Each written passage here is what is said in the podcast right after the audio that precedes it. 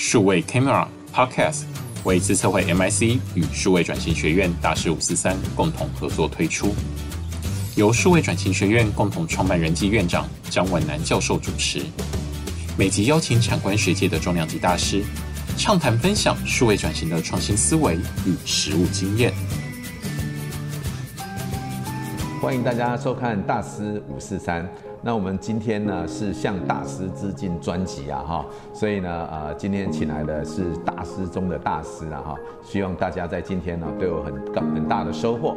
那我们今天邀请到的是呃中央大学资讯管理系的特聘教授范增强范教授哈。那首先是不是请范老师跟大家打个招呼？呃大家好哈，这个非常荣幸啊，这个今天能能够上这个呃我们詹院长的这个节目哈。这个有有这个大师是不敢当哈，可是可以跟大家分享一下我自己一些个人看法。好，范老师哈，他是呃非常谦虚啦哈，而且哈刚正不阿，呃，所以他讲的话真的是很 sincere 的这这个，因为我认识他很久了哈，因为他是我的呃博士班的指导教授哈，所以诶可以啊这个近身观察哈，所以了解他的一些啊这个行事风格啦等等哈。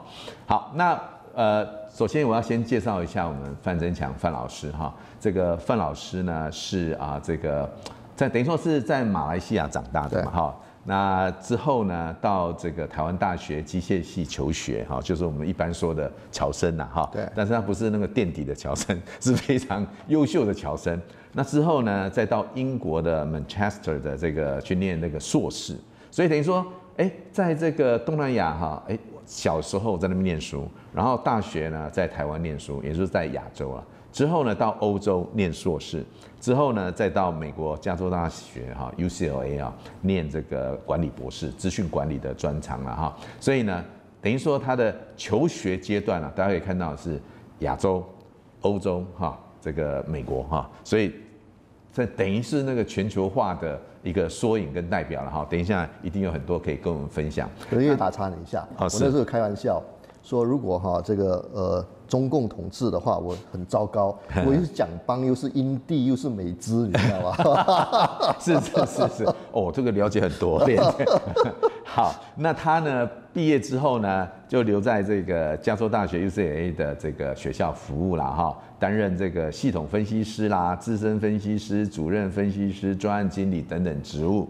之后离开美国，然后回到这个新加坡呢，各位知道说新加坡有一个非常重要的单位叫国家电脑局啊哈，那他在那边呢担任这个助理署长跟综合系统资讯处的副署长哈。那后来呢？哎，就觉得说，哎，好像应该要来做育英才，把他的这个所学呢，来跟大家分享哈。所以呢，就哎到了台湾的中山大学资管系担任这个系主任了哈。那之后呢，又被这个中央大学延揽了哈。然后在这个中央大学资管系的啊这样子的一个任内呢哈，除了担任系主任啊啊，而且创立了硕士班哈，而且规划了。博士班，所以系主任、所长啊、特聘教授了哈，是非常我们常讲说爱台湾、爱台湾呢，这是一个典型的这个华侨 爱台湾的例子了哈，在啊这个台湾呐，所以以前哈他呃在啊过程当中啊，常常给我们政府一些建言呐哈，那他也在呃 sabbatical 的过程当中，有一年到北京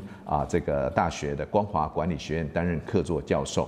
那他也这是他的啊教学工作了哈，那他也在这个中华民国资讯管理学会呢啊担任理事长啦啊，等于说又是很多的学术学刊的啊总编辑啦哈，那也这是呃学术活动方面。那他也在啊很多的单位，比如说公务院呐、行政院研考会啊、资策会啦、各个县市政府啦，甚至啊也是这个很多企业的顾问啊。那鼎新大家知道说是我们啊这个啊咨询服务业的哈这个龙头之一啊。那他也曾经在那边担任外部董事。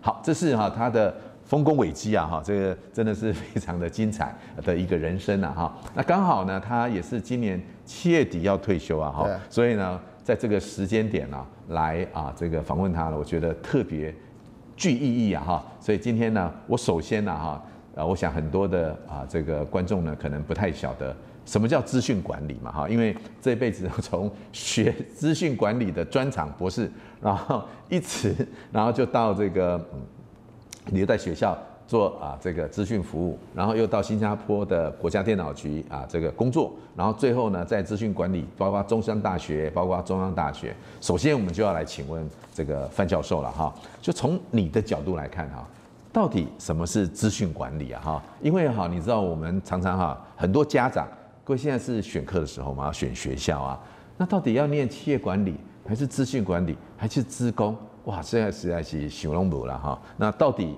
啊，资讯管理是在学什么，还是应该学什么啊？这个部分呢，请那个范老师呢帮我们开示一下。嗯这个哈，呃，要谈资讯管理，我从历史来看，嗯，因为老先生总是要讲一些老东西，对不对哈？从历史来看哈，这个全世界第一个呃学校里面设立一个正式单位的，嗯，事实上那个叫 MIS Department，是在明尼苏达大学，一九六九年。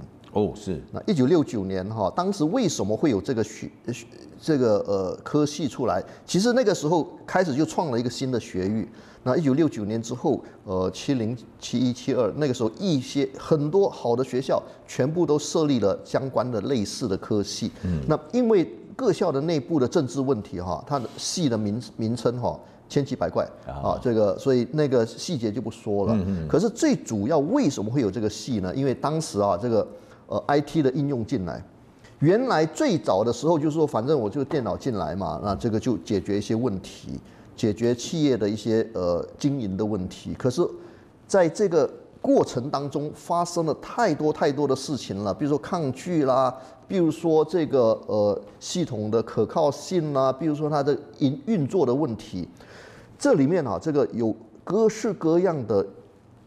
种种的问题产生，好不好？所以那个时候呢，呃，成立的这样一个系是在商学院里面，在明尼苏达的商学院里面哈，那试图来面对这些种种的呃电脑，当时还没有叫 IT 科技这种事情，没有没有 IT 也没有 ICT，就叫 computers，电脑跑到企业里面来产生的种种的呃问题。那所以这个这个东西呢，它所谈的就是说。包括我怎么样让一个电脑进到企业里面来，使到这个企业能够产生真的绩效。嗯，OK，那也也那这个要产生绩效，系统要能够做出来啊。可是当时很困难的就是，呃，系统就做不出来。嗯，因为 IT 的人当时搞电脑人。大部分是搞技术的，所以对商业的商业行为完全不了解，所以当时连系统开发都有困难的，所以当时就希望能够在商学院里面培养一些，也培养一些能够开发系统的人，好不好？那这个当然这个后面又连续的牵涉到太多太多的东西了，比如说最早最早的在谈资管的时候，是。当时在谈的都是企业的策略会决定。IT 的应用，嗯，可是呢，呃，后来在明尼苏达这个一九六九年的那个那个时段，一直一直往后，越来越明显的看得出来，因为科技的改进步，改变了很多企业经营的想象空间，嗯，OK，在这个想象空间之下，整个企业策略就改变了，所以很多当时就开始开始有一些想法，就是 IT enable。嗯，business strategy，嗯，而不是 IT，呃，而不是，而不是完完全全纯粹的由 IT，哎，由企业的策略，嗯，来决定要用什么 IT，嗯哼，因为传统的企业策略在没有 IT 的情况之下，有太多是过去没有电脑的情况之下做不到的事情，嗯哼。电脑带来太多的突破了，嗯，时间的突破，我们做事情可以做得很快，嗯，空间的突破，我们透过网络可以做很多很多事情，是，对不对？所以在这个情况之下，企业策略就改变了。所以在这种情况之下，呃，传统的不了解电脑、不了解电脑潜力的人很难想象，嗯，所以在这个时候呢，我们在讨论 MIS 这个科系里面，它就变成是一个异质性。虽然它是一个系，可是它一致性很高。嗯，在这个比较高层次，它也讨论到企业的策略。是，企业策略就是 IT enabled business strategy。随便举个例子来讲，第一个由这个呃 IT 主管，嗯，当时叫 data processing，假设你还记得，资料处理，嗯，资料处理 data processing 的主管，一直晋升到一个非常非常大的企业，其实是花旗银行。嗯，花旗银行的这个在一九八零年代初期换了一个总裁，嗯、这个总裁叫 John Reeds。嗯，John Reeds 他为什么有办法出来？他原来是 Sloan School、MIT、嗯 Business School 毕业的。嗯、那他进到花旗银行之后，他是在他的 Operations Operations Group。嗯，Operations Group 很多人听不懂的是什么？他其实银行的作业就是电脑。嗯，OK，他从里面出来的，他。嗯他当时他为什么有办法推，呃，变成花旗银行的总裁？总裁，嗯，因为全世界第一个 ATM，嗯，是谁推动的？哦，John Reeds。嗯，跨银行的提款谁推动的？John Reeds。二十四小时的谁推动的？John Reeds。当时美国的银行是严苛管制到不能够跨州经营的。嗯。所以，John John Reeds 成立了一个今天还在的组织，叫 Cyrus。嗯，Cyrus 每把每一州的其中一个主要银行把它兜起来，嗯，促成了跨州的提款。嗯，接下来就促成了全球提款。那这个就是基本上这个整个银行的这个作业，不只是花旗银行。嗯，今天全世界每一个我刚才讲的这些事情，每一个银行都一定有。Okay. 对不对？所以它整个改变的策略，那一直到最底层的，怎么样做一个让一些了解商业活动的人有办法开发系统？嗯，好吧。所以这个从从这个策略面一直到非常作业面，是。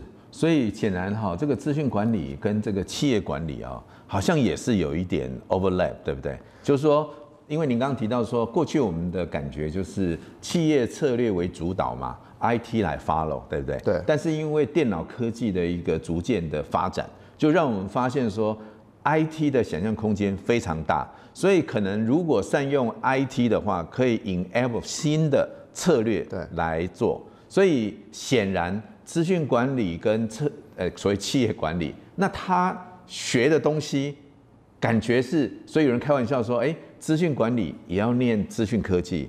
也要念啊企业管理，所以好像感觉是海军陆战队了哈，就是海军的也要会，陆军的也要会，那真的是这个样子吗？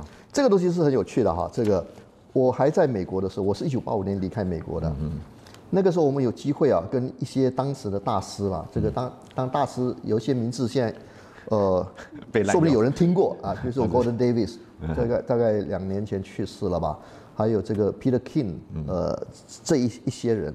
那我们在那边讨论的时候，我们的看法，嗯，我还到现在还是同意这个看法，嗯，是，就是呃，有一天资管会消失，嗯，哦，是，为什么它消失呢？因为它融入了每一个企业管理的功能领域，嗯，比如说今天的行销，我们一定要谈这个口碑行销，对不对？口碑行销非常重要，口碑行销，你看都是社群软体啊，这些东西都是 IT enabled 的，是，今天的会计，今天的稽核。也都是资讯的处理，为什么？因为企业里面做的不外乎两件事情，一个实物的处理嘛，嗯，一个是资讯的处理，嗯，那那有人说，那金流呢？金流是长得有实物特性的资讯流，嗯，OK，所以实物特性，呃，我们等下等下要是有机会再说。所以在这个时候呢。任何一个企业里面就做两件事情嘛，一个是实物，具体有新东西搬来搬去，它的价值跟处理。嗯。第二个就是资讯，资讯去控制它，去了解它，监控它。嗯。对不对？所以，MIS 最主要的工作就是在做那一半的事情嘛。嗯。那所以过去的会计，你看会计里面有没有哪个有有没有哪个是 beyond 嗯资讯处理的？嗯嗯嗯嗯。人力资源管理有哪有没有哪一个东西是 beyond 资讯？Beyond，呃，资讯处理的，嗯嗯，没有啊。作业管理里面还有很多实物流，你知道吗？嗯，所以在这个时候哈，这个最早的时候，传统的功能性管理，嗯，所以功能性管理就是，呃，人资研发财嘛，所以里面是没有，哎、哦欸，不，对，那是，所以里面都是传统的一些东西。所以您的观点，我这样听起来了啊，应该是说，因为我也是想说要跟大家分享一下，说，哎，到底资讯管理在念什么？就我就想说，哎，它是资讯这 data 的管理吗？还是资讯科技的管理？还是资讯人员的管理？还是资讯公司的管理？还是资讯产业的管理？看起来好像都是，但是也是因为都是，所以就变成说，你刚刚提到的，如果从企业的 functionality 来看的话，产销人发财一个公司里面的 functionality，基本上都要 embedded IT 嘛。对。所以某个角度来讲，就是说它已经是无所不在，所以也不用突然拿出来啊这样子。可是因为刚开始的时候，懂电人太少了啊，所以要把它切割成一个单独的一个学门。嗯。以美国的。发展来看哈，我们美国会是台湾的这个借鉴了，好不好？这个当然，可是台湾因为这个，因为整个我们的教育结构非常的僵僵硬，所以呃不容易调整。美国比较容易。像我在 UCLA，我我在 UCLA，我离开 UCLA 是一九八五年，当时哈我们没有大学部，我们就只有硕士班跟博士班，我们硕士班一年招三百五十个，每一个学生就是拿一个 MBA 学位。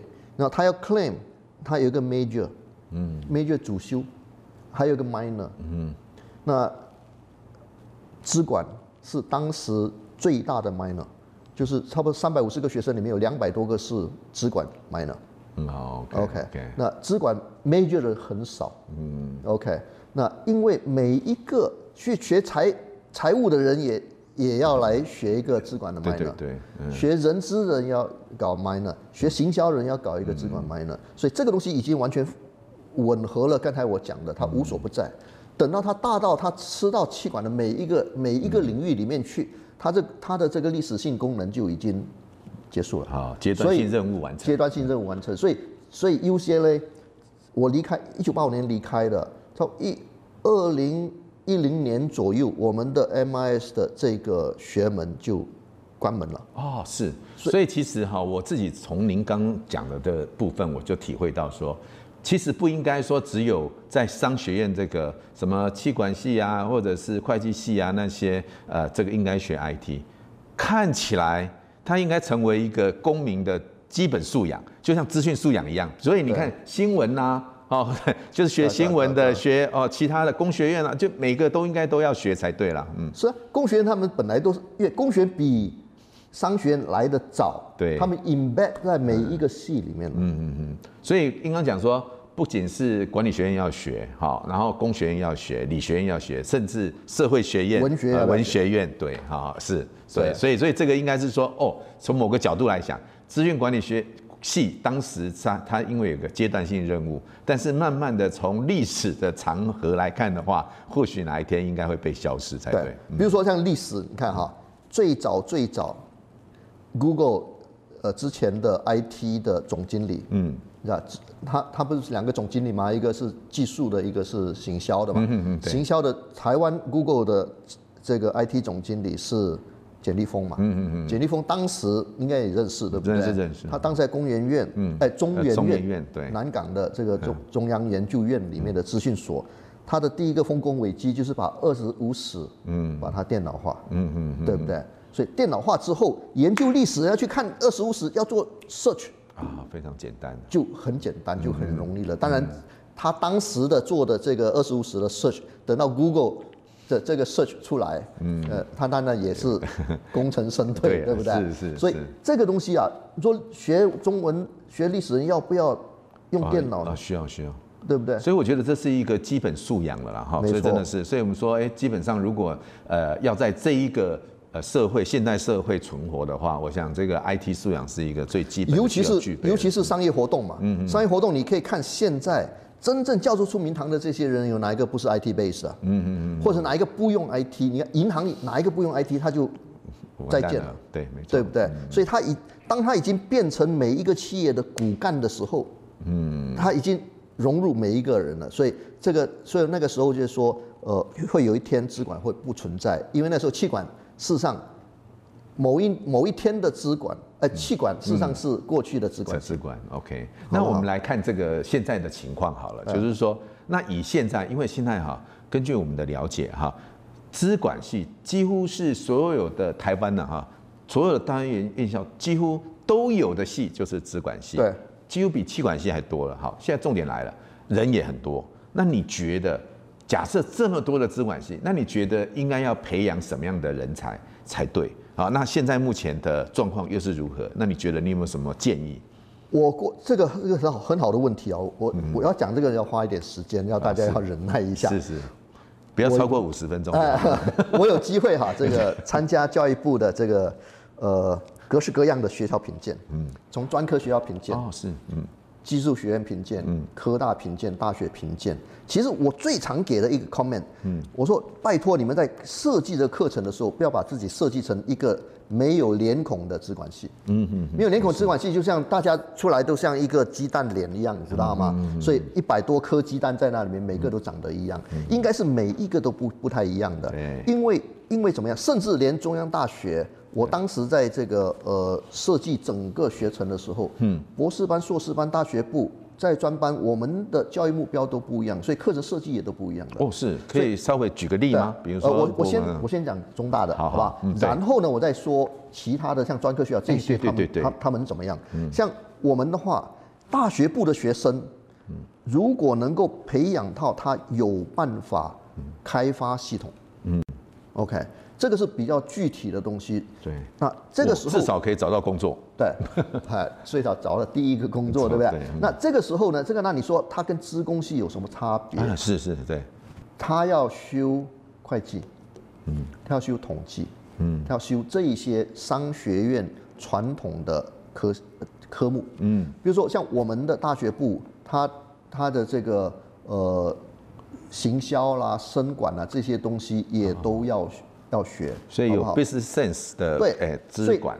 举个例子来讲，他去搞 ERP 的时候，嗯嗯，他要去当一个呃，去参参参加一个 SAP 的顾问的呃培训，他最少知道什么叫 M 呃这个 BOM，嗯对对，BOM 不是炸弹了，Bill of Material 物料清单对不对？最少他听过，他知道什么叫生产排程，嗯，他听过这些东西，他他不需要再像白痴一样，他不不需要知道什么叫。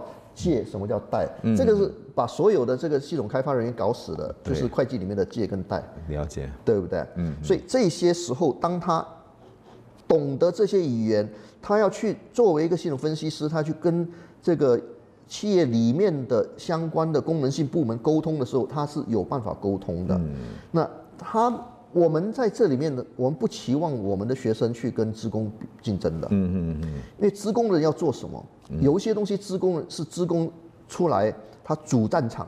比如说你要是做一个，呃，苹果你要做一个 iOS，现在 iOS 十六要出来了，嗯，做这个 OS，好，职工的，那是职工的人的事，嗯，你要去做一个 router 里面的 routing algorithm，嗯，那显然是职工人的事啊，对，你知道，你要去做资料库的。嗯，这个 query，嗯，那做里面的 query optimization，嗯，这个很显然是资工人的事，对，嗯。可是资管人，我们是把一个商业的问题 translate 成一个 implementable，嗯，可建制的系统需求，嗯嗯，然后把它建制出来，那。这些很聪明的人做出来的 OS，嗯，我们把它当成我们的基础。输出，嗯，很聪明的人做出来的 DBMS，我把它当成我们的工具，嗯，很聪明的人设计出来的 UI UX 的这些呃使用者界面，我们把它拿来做我们设计使用者界面的一个呃很好的一些东西，我们不需不需要重新再去发明这些东西。资工资管它就有了区隔啊，本来就有天生的。那硕士呢？你的中央资管硕士在学什么呢？硕士哈，嗯、这个时候呢，两种硕士啊，嗯，两种，一个是完全没有工作经验的，你知道吗？哦，是，没有工作经验的人，那是这个时候呢，那我们期望他本来就已经是会呃一些系统开发了，嗯嗯嗯嗯，那我们希望他了解更多的系统分析的东西，嗯嗯，做系统分析，做 project man manager 等等，呃，project management 这一类的事情，是，或者是他要是做一些。更更深入的一些，呃，比如说财财务方面的一些呃预测啊，用一些 AI 的方法去做预测啊，等等。嗯、那这这些是在讨论这个这个问题，而且这个很重要，就是他们要了解企业的整个策略观。OK OK 哦，所以分有工作经验没工作经验，有工作经验他已经硕士了，没有工作经验是搞这个，有工作经验我就希望他们能够去看他。企业的流程哪些东西可以改善的？哦，是是，对不对？嗯嗯。我最痛恨的还要更好。对，我最痛恨的就是，呃，把资讯系统开发成蔡伦文明的二点零。哦，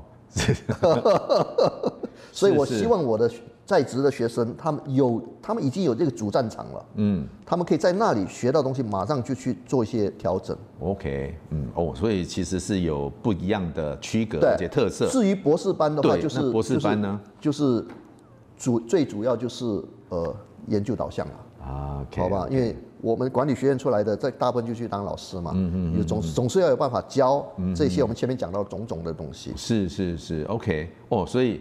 好，那这是中央大学的，那其他一百个，其他的哈，哦，对，有些学校，你可以看到这个今天哈，呃，嗯，台湾的学校，对，我们招生，呃，如果拿二零二零年这一次的话哈，这一届的学生，同同一年生的孩子有多少人？差不多二十万人。对，可是呢，我们的从大学到科大到技术学院，嗯，总共的学学籍有多少人？二十四万人。二十四万人，嗯。所以很显然就是供过于求嘛。嗯，对。所以今天只要是想要念刮胡大学，嗯，都可以念，都可以念。嗯。所以呢，这个我们要了解，我们学校不是神，嗯，好不好？一个任何一个世界上的人口，它有分布的，嗯，它有分布。比如说我的艺术才华，嗯，从最厉害的百分之一人到最最差的百分之九十九，嗯，把我就把它切成一百段，对对，对不对？艺术才华是这样子，对。数学能力从一到九十九，对。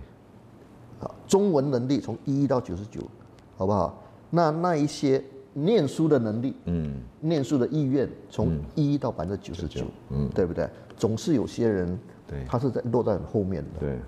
我们不可能把，比如说数学能力第百分之九十九的人，嗯，经过我们的学校。使它变成百分之十，你知道吗？因为那原来百分之十就跑不知道跑到哪里去了，嗯，对不对？所以总是有些人是能力某方面的能力比较强的，有些人某方面能力比较弱的。所以如果在谈系统开发的话，他不同学校招的不同学生啊，嗯嗯嗯嗯，比如说像台大的话，哈，嗯，他一定是招全人口里面那一届的最会读书的百分之一的人，嗯，那百分之九十，嗯，最会。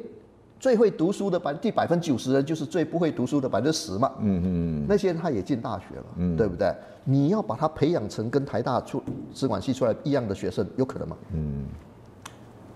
可是我们需我们社会需要的各式各样的人呢、啊？对，对不对？嗯。这个我们需要很厉害的系统开发的人。嗯嗯。可是我们要不要一些去卖东西的人？需要有。公司里面要有一些去那边接线的人，去把线接起来的人，对不对？那这些，如果我们公司里面有个助理只会会计，嗯。跟有一个助理懂一点会计，会一点 Excel，然后他也会把电脑拆开来，把一个板子插了，呃，把或者插一个板子下去，可以从一个 router 里面弄一弄一个 R RJ 四十五的这个 twisted pair 的线，能够接从一个 router 接到一个 PC 上面，有这种人。是公司需要这个人，需要需要，嗯，那这种人要不要培养？呃，要。你叫一个台大的人去 去干这个事，他不干的啊。对，没错。可是有一些人，如果我们不我们教他，不管怎么教，他也不会去写一个 Android operating system 出来。嗯。可是我们总会教教到他有办法去做这种人。是是。他在这个时候，他就在社会上扮演一个很重要的一个角色了，你知道吗？所以我的看法就是，嗯，不要鸡蛋脸孔。嗯嗯。每一个系。都有它的特色，都有它的特色。有些特色就是我我很很无奈，我就招到第百分之九十的人了。是，可是我把这第百分之九十人培养到他有办法，是。这个安身立命。所以你的感觉啦，就是你的观察，就感觉到说现在的嗯资管教育感觉。每个学校好像都很类似，对，培养出来的脸孔都感觉很一致，没有脸孔，然后没有脸孔，像个鸡蛋一样，啊是，所以怎么样能够说，哎，每个学校都应该发展出它的特色，我我觉得其实也应该是如此了哈。这个东西是变成一个争议啊，我跟一些其他的学校教授说，如果比如说这个学校，他说好了，我们就是要做金融保险的，嗯，那一个学生进来说我想做制造业呢，嗯。对不，他就没有选择了。嗯，我的答案是，他在进学校之前就选，嗯，而不是进了学校之后才选。嗯嗯，所以每个学校应该把它的特色让出来，让学生可以有选择的。对，很遗憾，嗯，这这个事情我教了三十年。哦，是哇。没有结果，不过还是要继续教啊，因为这样子的话对学生我已经退休了，换你们来教。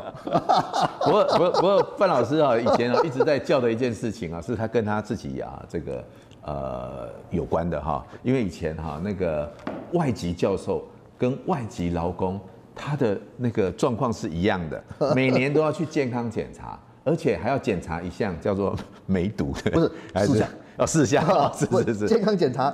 这外籍劳工检查就是四项，嗯，一个梅毒，嗯，一个 B 型肝炎，啊，一个肺痨，哦是，还有一个，对，还有一个忘了，对，就是范老师呢讲了数十年，终于把教授的这个部分有解决吗？没有，没有，可是我就自己。另谋生路，啊，真的是不容易啊！哈，所以有些哈，就是就是在这个法规上面啊，有时候也是应该要这样调整。不过就刚提到的，哎，说如果说每个学校它能够有它的特色，然后能够把它的特色真的凸显出来的话，那学学生呢？可是现在有一个问题，哎，为什么呢？因为那个高中生也不知道自己将来要干嘛了，对不对？就算你把那个凸那个特色凸显得很清楚，甚至有些大学现在在搞说大一不分系，对不对？到了大二大三再来选。哎，那如果像您这样子的话，我怎么可能我在高中的时候、高三的时候能够把这些事情想清楚？你我，你比我小十几年了，嗯、可是我们以在以现在的年轻人来讲，我们是算是同个时代的，是是是是，对对对对。你我的年代，对不对？嗯。我们很多人也是进大学的时候也不知道干嘛嘛，嗯嗯，对不对？哦，对对对。所以呢，不知道进干，不知道干嘛，那后来就莫名其妙在这条路上。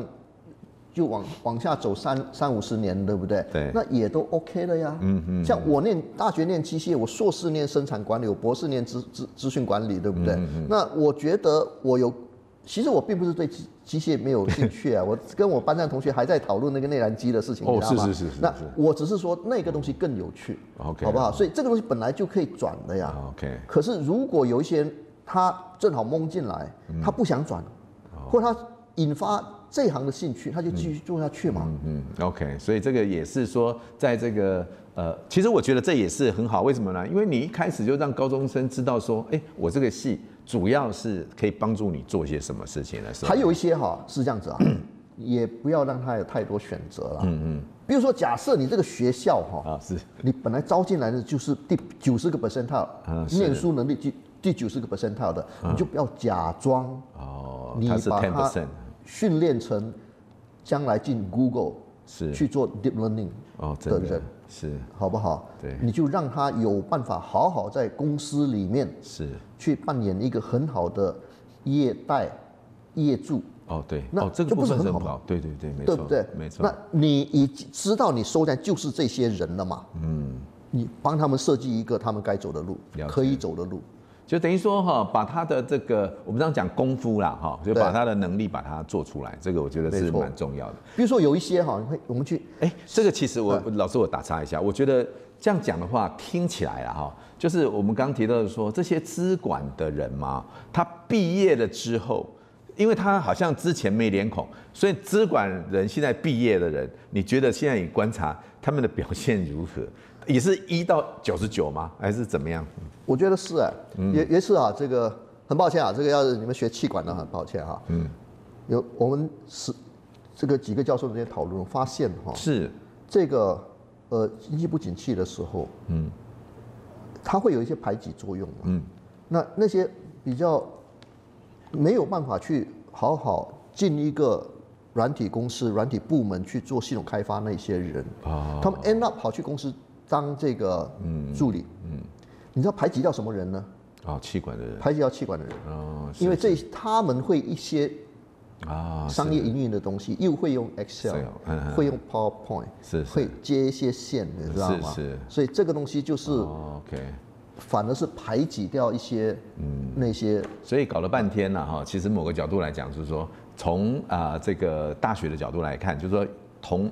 同学，他如果真的有学到一技之长啊，就在大学的时候，对至少对于他将来的我们说 job security 啦，对其实是会比较好一点的。没错。哦、oh,，OK，, okay 我们拿一个极端来讲，我们去洗去这个加油，对不对？有加油站有洗车场嘛。嗯嗯。那有些洗车场，他就跟那些启智学校的学生，呃，启智学校做啊，是做那个建教合作，建教合作，嗯，他让他的学生来洗完车那边擦窗户，对不对？对。那他要是能够把这些人培训练成能够把窗窗窗窗户擦干净，是是是，能够把车身擦干，对。他能够赚一些钱哦，是是，我觉得这个是对社会莫大的贡献哦，是是。现在我讲的这个已经跑到第九十九、九十八个线套的人了，你知道吗？了解。我只管不会，应该他们进不了资管系。对对对。可是我我讲的只是举例了哈，举例对 apply 这样。对，你的能力没有大到有办法去做，去帮苹果开发 iOS，没有，这不是这个不是世界末日。没错没错，哇，这个是给很多。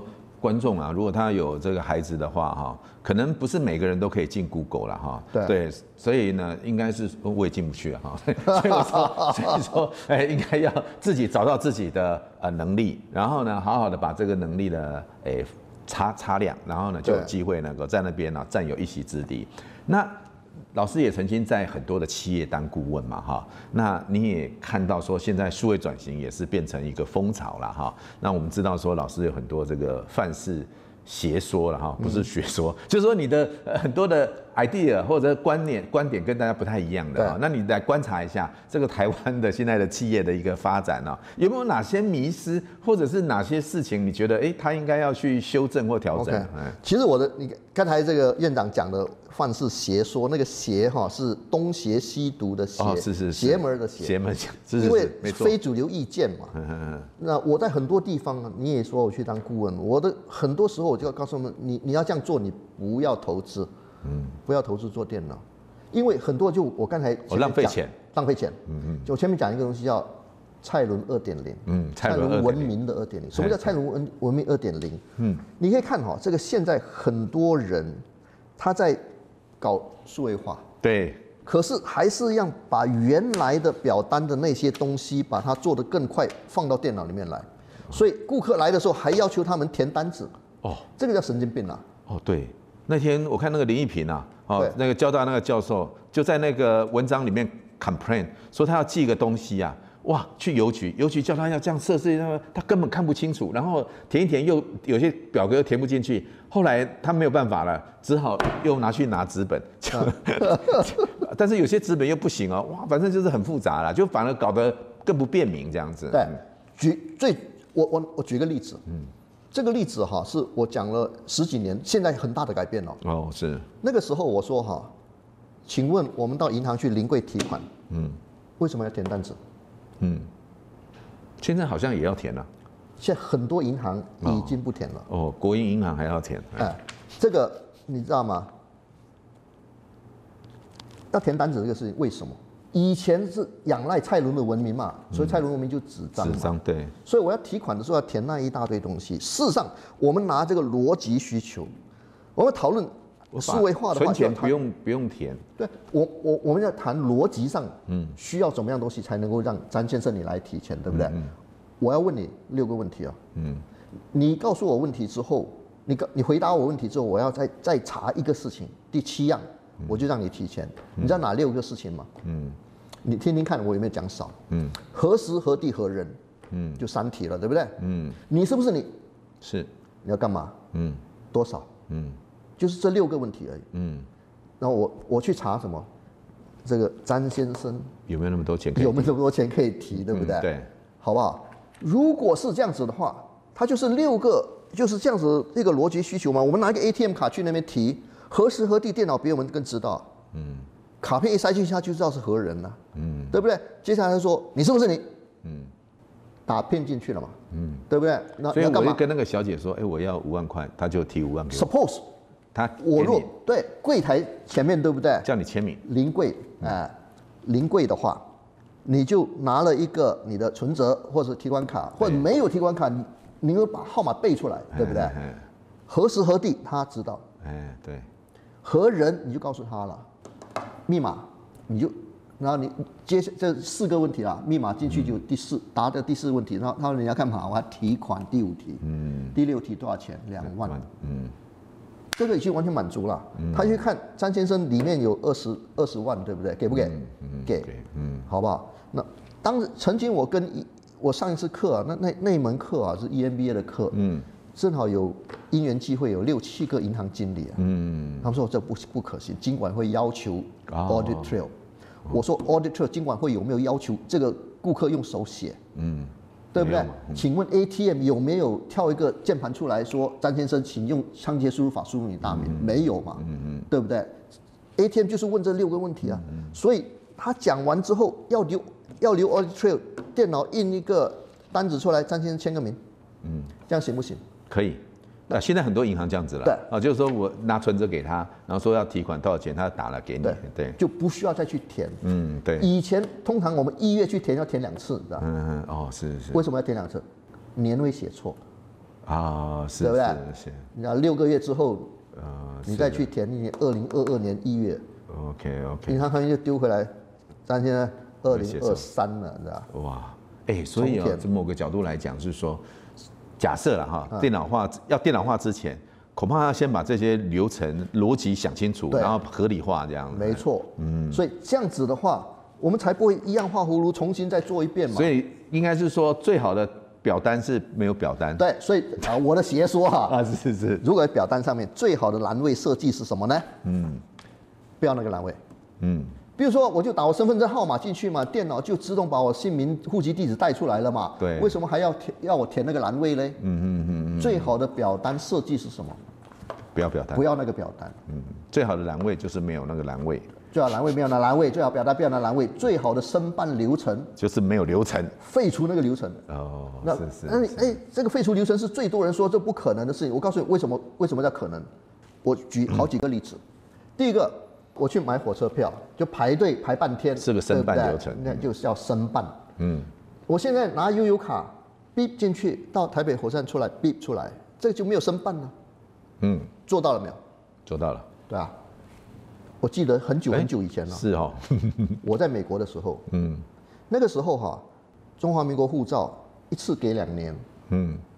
然后你出国一定要有一个回台加签，嗯。要不然你就出不了。嗯，所以呢，像那时候我太太拿中华民国护照，虽然我拿马来西亚护照，她拿中华民国护照回来的第一件事情就要赶快去办回台加签，哦是，那为什么需要这样子哈？取消了。啊，取消中华民国的这个海关有垮吗？嗯嗯没有嘛，嗯嗯对不对？所以这个不要申办嘛，去检讨一下为什么要这个东西。对你讲的这个很有道理，就是当我们每次去办那个户籍成本有没有？对。然后呢，哎，其实应该也要想一想，为什么要户籍成本呢？对吧？好，这个也是事情。户籍成本就是政府机关里面资讯不通，对，你要要老百姓跑腿哎，从 A 机关拿一个证明文件去 B 机关，对啊，其实是给 A 机关告诉你说 B 机关是这个样子的。对但事实上他们自己通一下就可以了，跟我实在是不用管。对，嗯，因为这个基本上让老百姓跑腿去帮政府机关之间做资讯传递嘛。嗯。可是我们户户一证这个全部都做弄完了之后，请问这还需要吗？嗯。可是，这个蔡伦的二点二点零就是用电脑印出来的户籍成本，嗯，真的。它不叫藤本，叫印本。印本，对对对，哎，你讲这个，我觉得蛮有道理的哈。就是说，其实只要我们只要告诉这个 A 机关说，哎，A 机关你可以到 B 机关去调我的资料就可以了，好，根根本不需要印出来这些东西。那嗯还有公务人员跟我辩论了，嗯，说这样子的话，他们的民众会那个觉得隐私受到侵犯。我说好了，你在申办的时候，对不对？嗯，签一个张先生，如果你同意的话，哈，嗯，你就签个名，嗯，你就不需要付户籍成本。对对对。那我就去调，嗯，你要是不同意的话，詹先生自己去跑腿，嗯嗯嗯，签不签？对，你不签，去去领，对不对？其实讲到这个东西哈，还有更离谱的，嗯，比如说现在你有没有出国护照？你不可能没有护照，对不对？对对对，你有没有更新过护照？你有没有自己办过？还是你都很偷懒找旅行社办？哎对，找旅行社办？对没错就懒惰人。哎对对 你知道吗？你要是要去申请这个你呃护照更新的时候，你都是自己办啊？啊，我都是自己办。哇，是是是，所以护照更新的时候要填表，嗯。填表上面也说好，请问你的姓名、嗯。身份证号码、户籍地址，嗯嗯，然后呢，你前一本护照是哪一哪一什么发的日期、啊是，有效期，上一本护照的号码，请问我们外交部领务司不知道你上一本护照几号吗？嗯、对对，就里面很多的资料早就有了，不是很多，所有资料他都有只有一种资料他没有，新办护照的人的英文名他没有。嗯，你了解吗？所有更新的他每把那个号码给他就带出来就好了。对对对。可是现在还要填呢。哦，这个赶快写一篇文章啊！我写过很多次。哎，对，我觉得这实在是很糟糕。所以这个就是，请问这个叫数位化吗？它是。如果我当顾问的话，这样数位化要做吗？嗯，浪费钱嘛。啊，对对对啊，太有道理了哈。所以这个是我们可以好好的思考一下了哈。不管是你是学校的老师，还是你是政府的官员哈。可能都应该想一下这些流程到底它存在的必要性是如何。也是让我很失望的，你知道吗？我在一个政府机关演讲，嗯，我就讲这讲这个户籍成本，嗯，有一个年轻让我失望，就不是因为因为他他是公务员，而是他很年轻的公务员，二十来岁的小女生，她说：“老师，我认为我们还是要让他们去申请。”啊，为什么？户籍謄本？她说这样我他才有办法，我才有办法确定他有要申办的决心啊。这是什么跟什么？所以詹先生，你没有决心要申办的话，你不要来。哦，哎，我跟你讲，呃，护照更新，还有一个还没讲啊。啊，还是什么？他不需要你填单子啊。对对对，还有呢。他要你去拿户籍成本呢。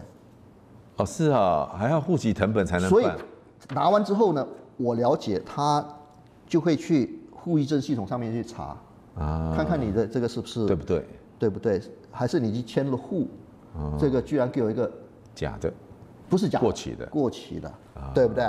来，手伸来打手，生生一个新的，只有这样子吗？还要议证哦，对不对？你要是还是意林，嗯，你出国要不要去？啊，对对，那个要区公所，你知道吗？是是，户户籍成本在户政事务所办的，啊，役籍的证明在哪里办？在区公所。错，请问那里面有几个系统？哦，天哪，一个，嗯。哇，所以你看吧，哈，所以实在真的是有很多可以调整。这个就是蔡伦二点零嘛。是是，所以范老师哈，他刚刚提到的这个虽然是是一个小小的例子啊，但是他如果能够改变的话，这个对于我们所谓是一个便民政府或者是一个服务型政府，你看这个差多少？好，希望这个我们现在的什么数位发展部真的成立之后，能够有一些 mindset 的一个大调整改变。嗯，有一些地方政府已经开做了一些改变了。哦，是吗？吴兆铭，哎，吴兆明曾经当过这个呃新北市的研考会主委。嗯，吴兆明是正好是我的学生。哦，是，所以新北市有很大的调整吗？新北市很多地方已经可以免户籍謄免户籍謄本。哦，是是。甚至他可以呃，连金门的人来新北市办东西都是免户籍謄本。哦，那我就要前一阵子，你知道吗？那可是这样就好了吗？不够好，不够。嗯，有一次啊，我去新北市帮他们做呃服务品质的评鉴评评鉴。嗯，然后呢，因为我们这种人很鸟，你知道吗？怎么样？他们有先倒一杯水给你？不是不是不是，我去前一天晚上，你知道吗？就去看，哎，他们要做什么？比如说申办某一些东西，他还说要户籍成本，要那个。是是是。那等到那天第二天，我就去那个柜台，他那边有个旗子说免户籍成本。嗯。哎，我说你奇怪了，你免户籍成本，你的网络上还有还写有有户籍成本，哦、是的，因为还没更新。他说，他说范老师哈，哎，他们如果没有申请户籍成本，我们也可以接受。我说你惹毛我了，我是很奉公守法的老百姓，我前个礼拜要去申办这个东西，我就去上网去查要什么东西，我就请了半天假去申请一个户籍成本，然后今天跑到你这边来，你跟我说免户籍成本。他妈！我那天我那半天假白请了。哇，真的。对，这个东西就是很多东西配套不完整。哇，所以嘛，你看嘛，我们说，哎，你刚讲的那个也是林一平讲的。他说到最后竟然说，本来说如果不是用那个 APP 去填，你没办法寄出国。但是后来也说，如果真的真的不行，你还是可以用纸本。他差点昏倒，哇塞！对啊，对啊，对啊。然后呢，那个好像有另外一个教授吧，他在教，他说去邮局去，他说那个要用 QR code，结果那个邮局太小了，没有 QR code 的设备，所以要跑到另外去，反正就是很复杂。所以你会发现说这个配套也是非常重要的。没错。好，真的今天真的是非常的呃精彩啊，尤其哈对于我们这个不管是公司啊，或者是政府啦哈。我如果我们真的要强化客户体验的话，这些部分呢，真的要重新的思索，流程也要重新的调整跟改变，这个是非常重要的。我们要数位化一点零，不要蔡伦二点零。没错，没错，没错。当数位化之后呢，真的要把它好好想清楚才数位化，否否则就浪费钱了。这样子哈。好，谢谢范老师啊，刚刚真的是非常精彩，而且我觉得可以给当今的这些。政府高层哈，真的好好的思索一下，如何才是真的是一个便民的政府了哈。那呃，最后我们要来大师五四三一下，你这个因为刚刚一开始有介绍啊，您这个求学啊，有在亚洲、在欧洲、在美洲，然后呢回来服务啊哈，这工作的历程有在美国，那也在新加坡，那又回到啊台湾啊来啊这个奉献你的哈这个呃所学啊哈。那你培育学生无数了哈。可不可以谈谈你啊，就是这种求学工作的过程跟经验啊，有没有什么样的一些心得可以分享给大家？嗯，我觉得哈，应该是不要把自己锁在既既有的舒适圈里面。嗯，我高中毕业之后，其实啊，我原来念书的，我是跑到新加坡念书的，我拿了新加坡的雅西安奖学金到新加坡去念。念高中。呃，不，高中毕业以后哦，是啊，新加坡的学制，它是进大学之前有先修班哦，所以我先在新加坡念了半年的先修先修班，OK。可是那个时候呢，这个呃，我觉得我学不到东西，哦，因为我觉得我我那时候念高中的时候，很多东西都已经呃在先修班里面学东西我都已经学过了，OK。所以而且新加坡那个时候有一些是呃，那时候已经感觉到。很多政府的太严厉的管制，OK，我基本上大概是呃天生下来脑后有反骨吧，你知道吗？崇尚自由，嗯，对，那所以后来就呃就到台湾来念。哦，原来是如此，对，OK。那我念了机械，其实我在我对机械并不是不不行了，我我我刚才拿书卷讲的。哦，当初也是来呃一开始就是申请机械，对，嗯嗯，然后呢这个。可是当时啊，你你们知道，这个学机械人最心心里要想要做的就是设计机器。嗯嗯嗯。可是当时台湾哈并没有这样一个设计机器的一个环境。OK。当当时台湾基本上都还是呃黑手的呃这些东西。是是。是那时候那时候在想，哎，嗯，看一看这个机械里面最难的东西是什么？就生产嘛。啊是。所以所以那个时候就去想，哎，我就转。到欧洲去，那怎么会想要到欧洲念呢？我在马来西亚长大了。啊，那马来西亚长期是英国的殖民地嘛，OK，而且那个时候英国的学费比美国便宜很多。啊。那我基本上哈，应该算是家庭的经济是非常非常的呃没有办法支持我出国的，OK，所以我那个时候就选择一个比较便宜的路，OK，所以就跑到英国去去念了。念的硕士，嗯，那所以那个时候就念生产管理，OK。可是当时我在念生产管理的时候，发现哈，这个生产管理里面最大的瓶颈其实是电脑化的应用。哦，是是，是，OK。那所以那时候就念博士的时候就。就去申请一个奖学金到美国去。哦，是是。对，这个东西就是，所以会改念资管。哦，所以一一路走来啊，就是好像都是也要解决问题的感觉。啊，比如说刚刚讲的，哎，机械啊，怎么把它生产出来？然后生产里面是电脑的问题，那 就一路这样做来，哎，真的不错。那你觉得说这样这种不同的国家哈，然后不同的教育啊哈，啊你自己的感受？我觉得这个对我来讲，我现在呃什么东西都可以谈。嗯。欧洲的事情我也都知道很多，因为我不止在英国念书，那我还花那个时候欧洲它有这个给学生的那个火车票，你知道吗？就一个月非常非常便宜火车票，所以就背背那个背包到处到处欧洲到处走，就就到处走的时候啊，不是参加团是自己走，自己走的话就花很多时间来读人家的历史，读人家的那些东西，嗯嗯嗯是这样子。那所以这个等到我离开美国的时候。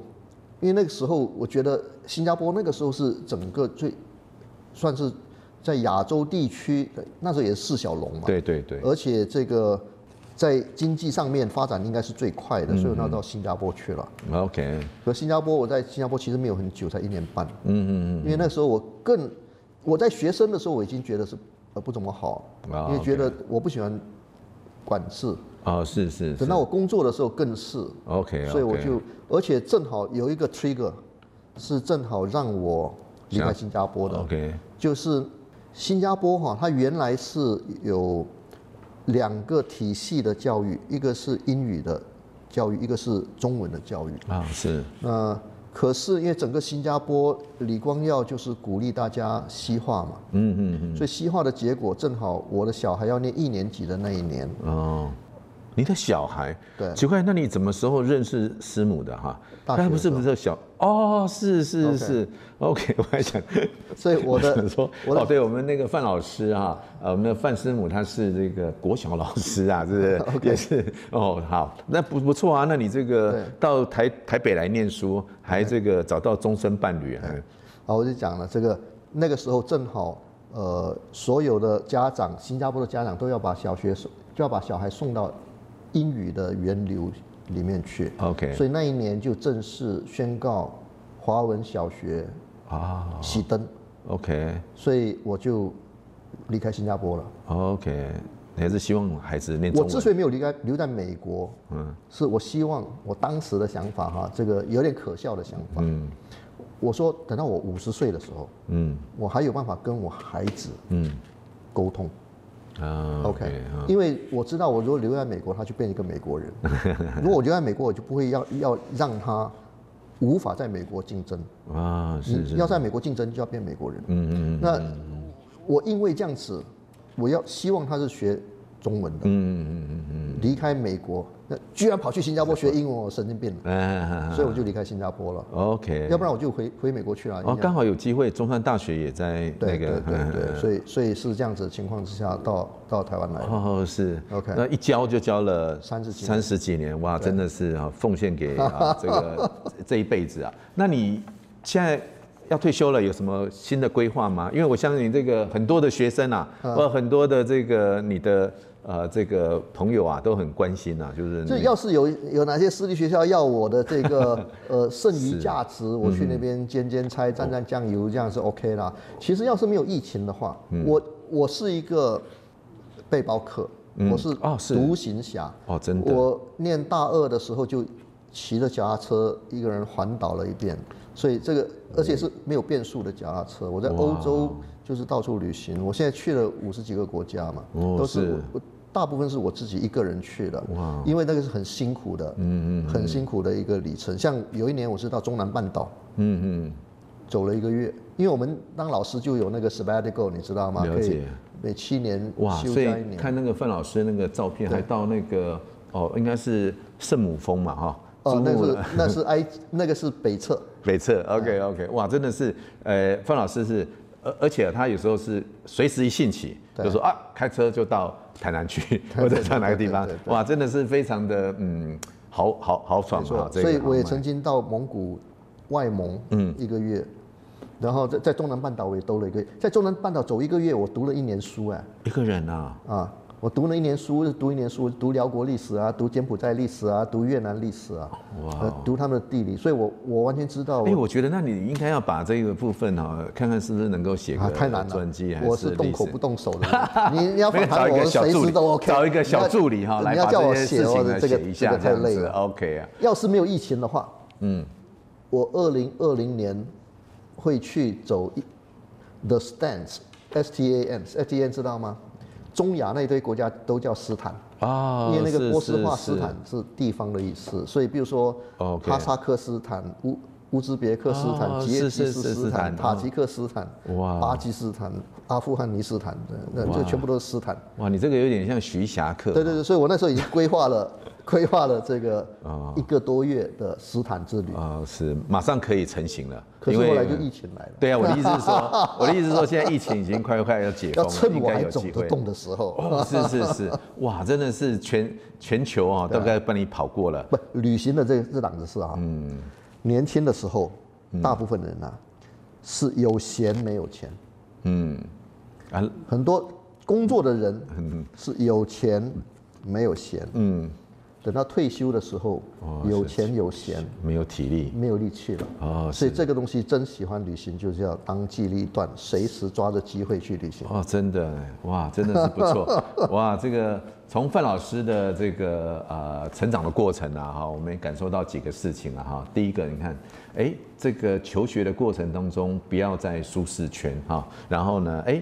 如何去自我突破，找到自己所喜欢的？对，啊，所以刚刚讲到台大机械系，那之后呢，哎，又从当中呢找到要突破的点，哎，所以跑去念生产管理到欧洲去，然后之后呢，哎，又要突破啊，一再的寻求突破，也刚好证明了老师刚刚提到的，不要活在舒适圈。